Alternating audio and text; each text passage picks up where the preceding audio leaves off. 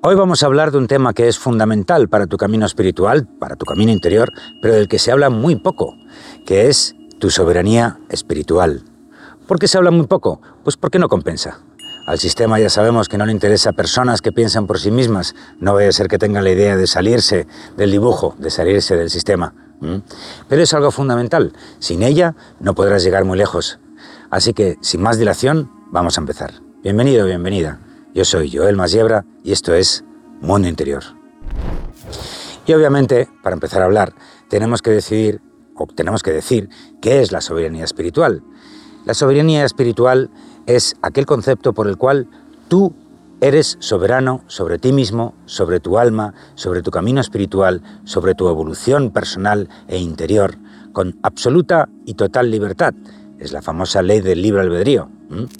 Con lo cual, uno tiene que autogestionarse para llegar a un control suficiente de tu vibración, de tu estar y de tu creación para poder seguir avanzando en ese camino hacia la fuente que todo lo es, que empezamos muy muy bajito, estamos en la tercera dimensión todavía y que tendremos que ir evolucionando cada vez más y cada vez más y cada vez más.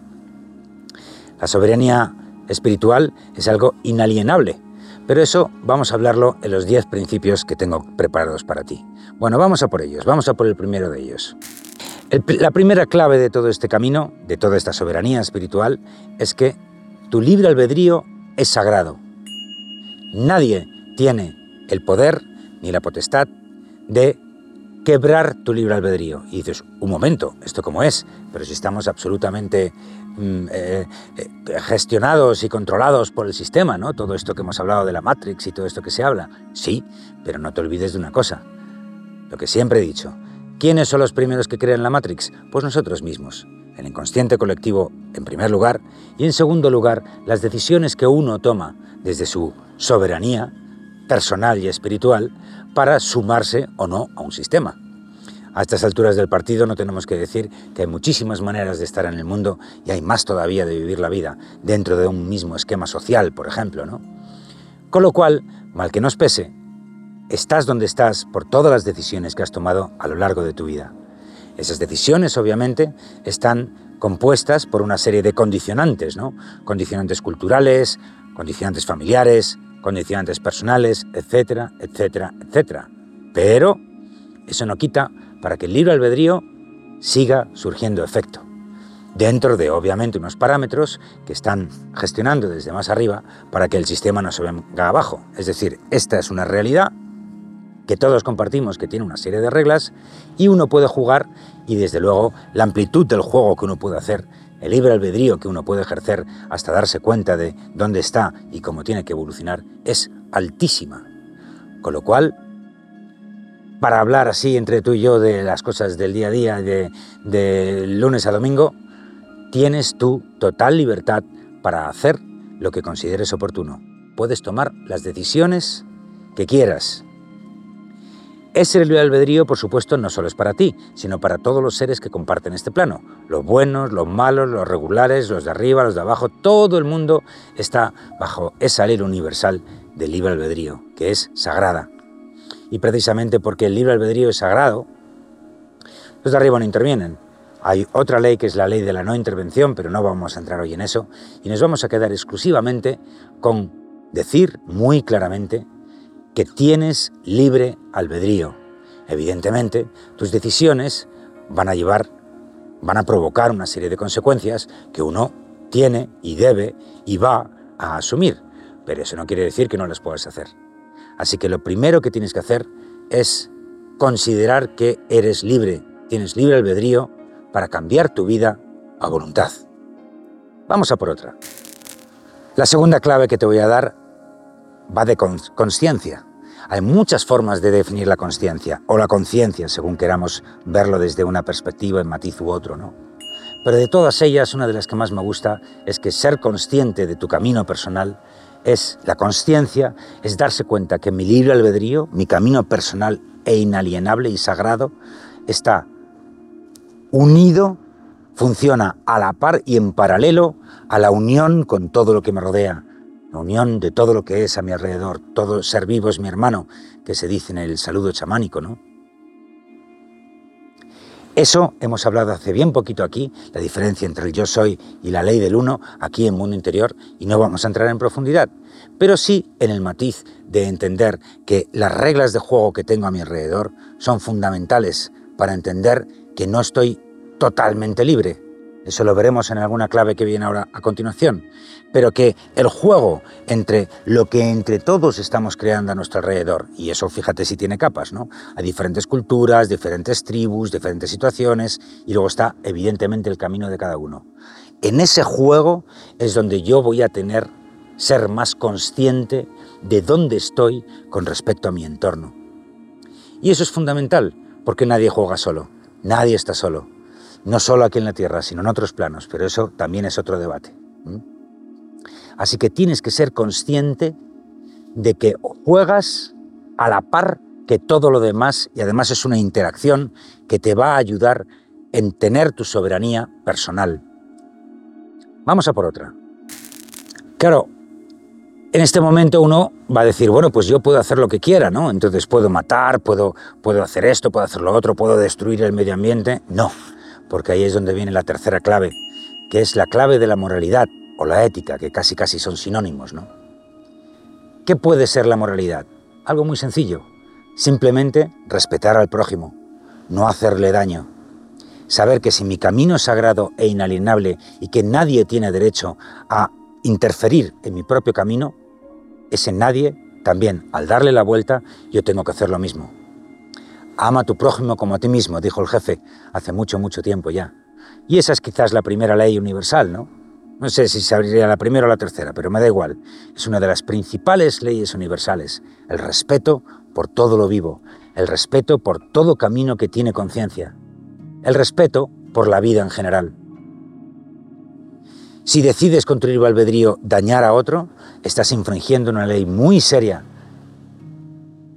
y eso va a crear, evidentemente, unas alteraciones energéticas que te van a desviar, o mejor dicho, van a demorar tu camino interior y va a hacer que llegues más tarde a tu soberanía espiritual. Porque, ¿cómo sería esto, no? Si yo soy espiritualmente soberano para darte con el mazo en la cabeza, al contrario, pues, hombre, eso es una soberanía un poquito rara, ¿no? Un poquito rara. Una de las cosas que tenemos aquí en este plano es que no somos conscientes de eso, de que estamos unidos con todo y con todos, que todos somos uno, cada uno en su camino personal, pero que en colectivo vamos hacia un camino común, hacia unas leyes comunes, que en este universo es la ley del amor. Si no vas hacia el amor, ¿hacia dónde vas? ¿Eh? Decía hoy mismo que, estaba, que estoy grabando esto con una magnífica guerrera que siempre nos visita aquí en Mundo Interior. Pues efectivamente, si no vas hacia el amor, si no vas hacia el respeto de todas las cosas, vas hacia todo lo contrario, ¿no? Hacia la desunión, hacia el problema que vas a generar con cada uno de tus pasos. Y eso obviamente te aleja de tu soberanía espiritual. Porque de alguna manera tu soberanía espiritual tiene que ser compatible con tu, mi soberanía espiritual tiene que ser compatible con tu soberanía espiritual. Ese principio del mundo interior que dijimos muy muy al principio de yo soy y tú también. Así que recuerda, moralidad es igual a no hacer el mal al prójimo, tratar al prójimo como a ti mismo. Vamos a por otra. Y una vez que ya estamos en nuestro propio camino, y nos armamos o intentamos armar nuestro mundo interior, aquí viene otro principio que hemos hablado también hace mucho, que es la coherencia entre tus planos. La coherencia entre tus planos es fundamental. No voy a ahondar porque tienes una pieza específica para ella, pero sí recordar que lo que pienso, lo que digo y lo que hago tienen que estar en sintonía. Por una sencilla razón, y es que si no tienes coherencia entre tus planos, la energía va a tener distorsiones a lo largo de su camino por dentro de ti, ¿no? Todo ese, canal central con sus chakras, cada uno con sus retos, si tienes cerrado o abierto o hay alguna alteración en alguno de, de esos chakras, eso va a bajar tu vibración. Y no hay soberanía espiritual en las franjas bajas de la vibración. Si dependes de otro, si estás, estás mal, y eso pertenece a los principios anteriores. Pero es que da igual, no necesitas depender de otro. Si no hay coherencia entre lo que dices, lo que piensas y lo que haces, de cómo te rodeas, con qué gente te rodeas y toda esa coherencia que hablamos en, esa otra pieza, pues te vas a alejar de tu soberanía espiritual, simplemente porque estás fuera de balance, estás fuera de tu centro interior, también algo que hemos hablado aquí. Así que recuerda, coherencia entre tus planos, la tienes que conseguir cambiando aquellas cosas, aquellos programas, aquellos actos que te alejan de un fluir claro y sin trabas y sin barreras por tu interior. Vamos a por otra. Una vez que ya vamos consiguiendo esa coherencia, tenemos un reto tremendo y tiene que ver con un principio que ya hemos dicho antes, ¿no? con una de las claves, que es yo soy y tú también, o eso de yo tengo que estar unido a mi entorno. Y es la realidad objetiva y la realidad subjetiva. ¿Qué es esto? ¿Qué es la realidad objetiva? La realidad objetiva son aquellas leyes, aquellos principios que funcionan independientemente de que tú los creas o no. La gravedad es, por ejemplo, una de las leyes en este plano que es muy fácil de entender. ¿no? La manzana caerá, quieras tú o no, porque eso ocurre para todos y siempre es así. Bueno, en el camino espiritual hay muchas de estas leyes y que funcionan independientemente que tú las creas o no. Pero luego está la realidad subjetiva, que es cuando nosotros ponemos en funcionamiento nuestra programación, ponemos en funcionamiento nuestro acto de creación y entonces decidimos estar de acuerdo o no con esa realidad objetiva.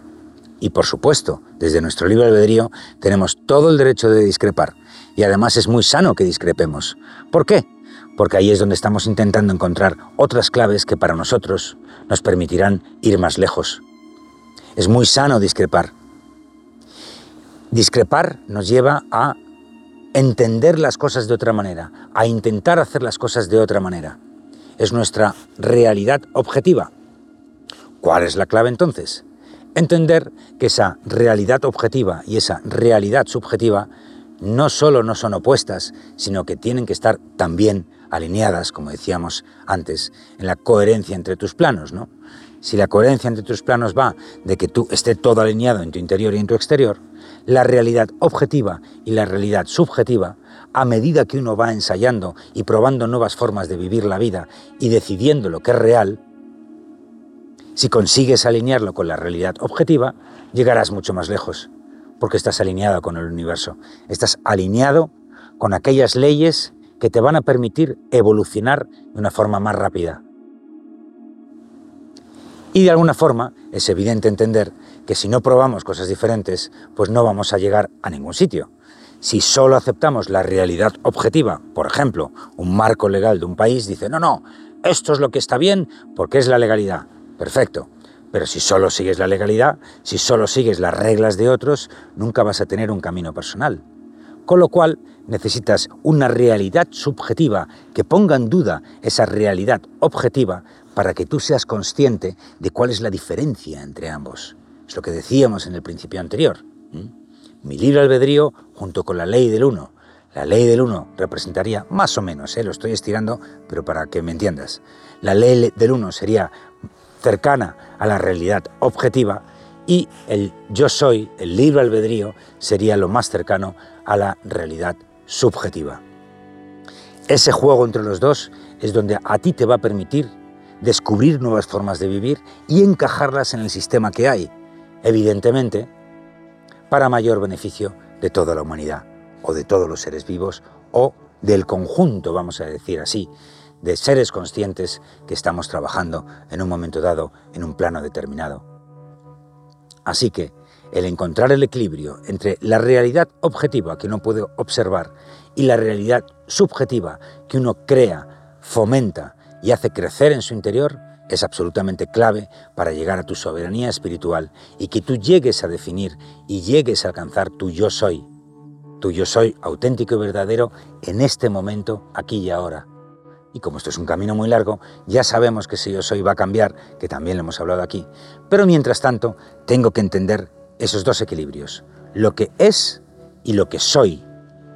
En conjunto tienen que llegar a un entendimiento y crear una dinámica que sin alterar el conjunto sin alterarnos así, sin dañar el conjunto en el que me estoy moviendo, me permita a mí ser un ser más consciente, vibrar más alto y llegar a lo que tengamos que llegar según nuestro camino personal.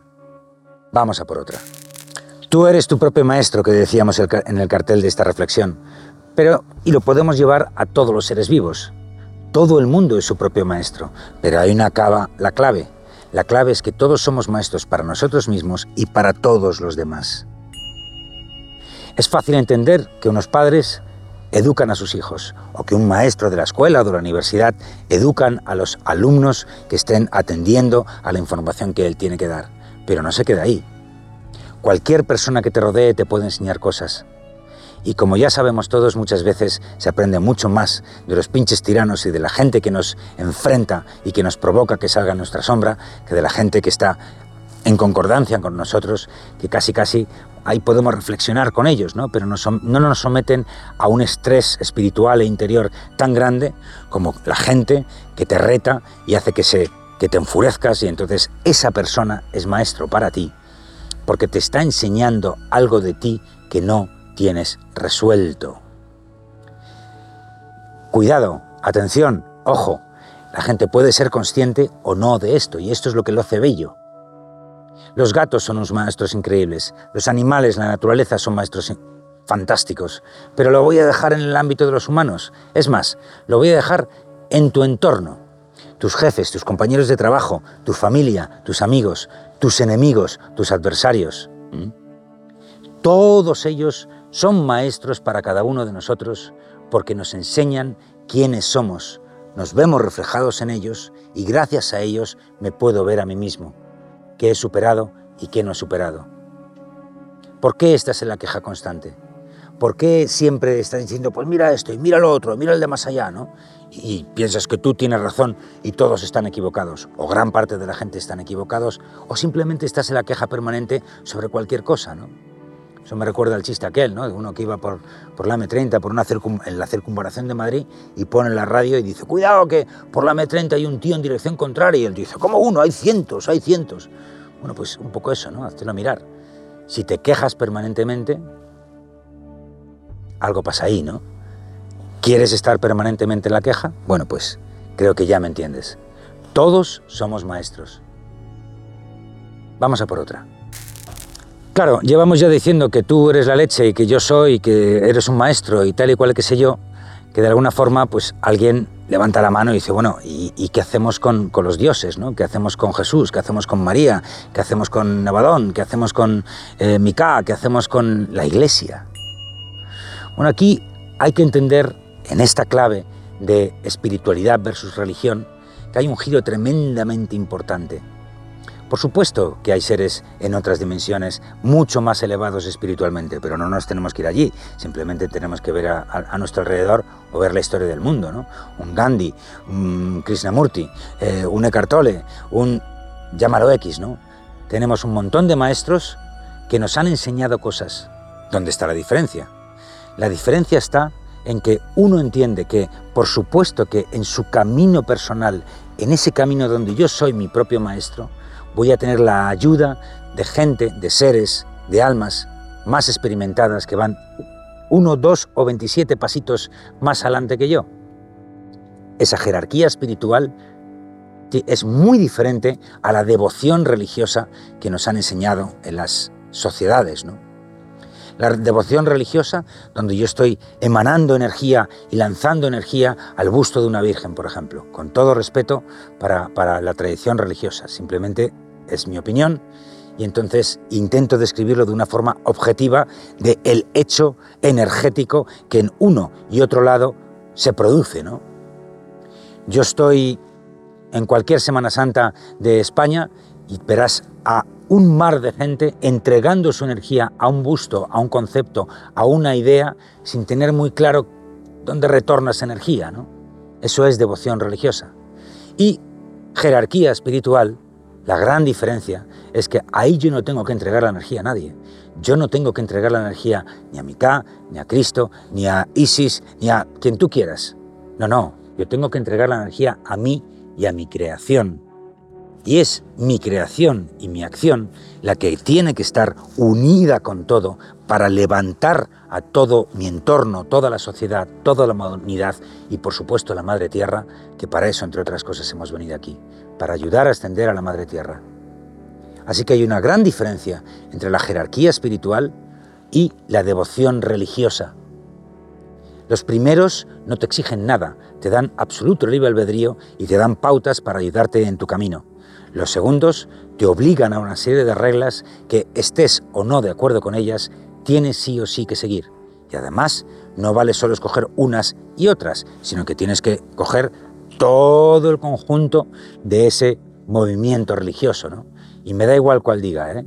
no, no es uno ni otro. Me refiero a las religiones, el concepto más clásico de las religiones. Para tener soberanía espiritual, tú tienes que tener soberanía personal y tienes que andar tu camino con la autoridad de saber que eres un alma en, en un camino para crecer más, elevar la vibración y ayudar al conjunto de seres que, estás, que están a tu alrededor, porque lo que intentamos es crear una realidad más bella, más armoniosa, más elevada a nivel vibracional. Y por supuesto, chico, yo ¿qué voy a hacer? Yo no lo he inventado. Hacia el amor, siempre hacia el amor. El amor universal e incondicional. Hay una diferencia enorme. Vamos a por otra.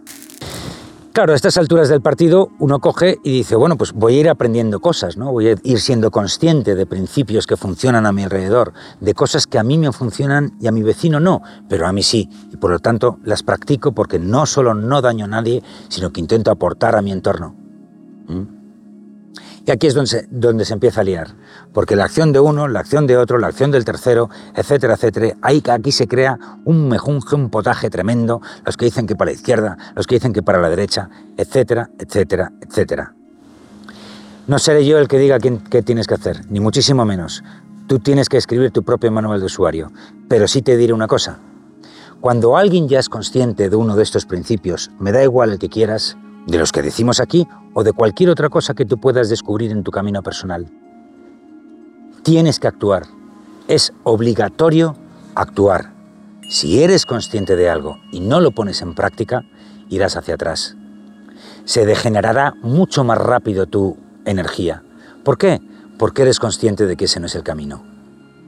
El ejemplo clásico son esos trabajos donde uno sufre, donde es infeliz, pero por llegar a fin de mes y por sostener una vida que no se sostiene porque no eres feliz, se mantiene ahí, año tras año. Al final enfermarás. ¿Por qué? Porque eres consciente de que hay ahí una energía que no te está haciendo ningún bien. Sin embargo, te estás exponiendo a ella. Me da igual decir trabajo que decir pareja o decir un conocido o un amigo que ya no es amigo porque es un pelma y cada vez que viene te roba la energía. Eres consciente de que te roba la energía, pero no actúas. Eso va directamente en contra de tu soberanía espiritual. Porque obviamente la soberanía espiritual se alcanza o se va alcanzando y va creciendo cuando yo soy, empiezo a ser dueño de mi energía de la que genero y de lo que hago con ella. Con lo cual, si sé que algo me hace bien y no lo hago, pues entonces pierdo. Si sé que algo me hace mal, pero me sigo sometiendo a ello, también pierdo. Con lo cual, es una clave un poquito con truco, ¿no? Es eh, esto de que estemos forzados a seguir las el conocimiento que, espiritual que nosotros vamos adquiriendo es algo que a uno le puede dar como un poquito de, de cosa, ¿no?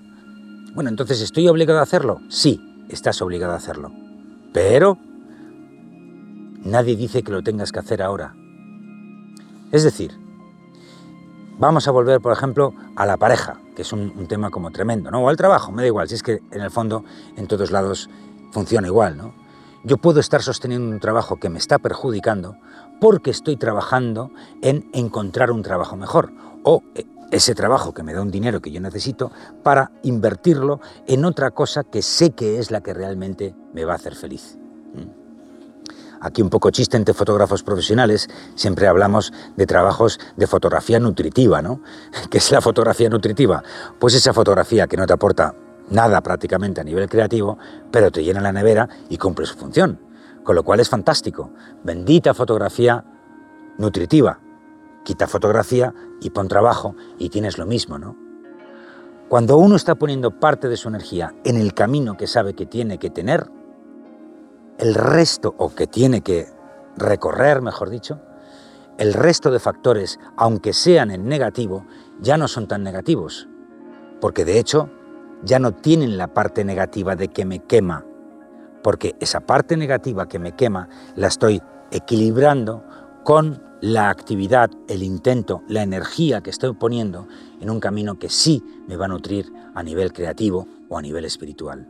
Y por lo tanto, en ese otro lado, ya no solo tengo, no tengo la parte negativa, sino que agradezco la parte positiva que se tiene, ¿no? En este caso, por ejemplo, pues el dinero que ingreso por hacer ese trabajo, ¿no? O en el caso de una pareja, puedo llegar a un acuerdo con ella, podemos estar perfectamente bien los dos sabiendo que nuestra relación tiene sus limitaciones y por mor de, por ejemplo, unos hijos, decidimos hacer un perímetro de seguridad para esos hijos mientras cada uno hace otras cosas, ¿no? ¿Quién es quién para decir cuáles son los acuerdos a los que tienes que llegar en tu vida? Es que eso es ejercer el libre albedrío. Es decidir dónde pones tu energía y dónde no pones tu energía. Pero es que ahí ya sí que estás cumpliendo esta clave. Si eres consciente, tienes que actuar. Eso no quiere decir que elimines los factores negativos. Eso quiere decir que te tienes que adaptar energéticamente y adaptar tu intento por mor en la dirección que, en la que tú quieres ir y ser consciente de por qué lo estás haciendo y para qué lo estás haciendo.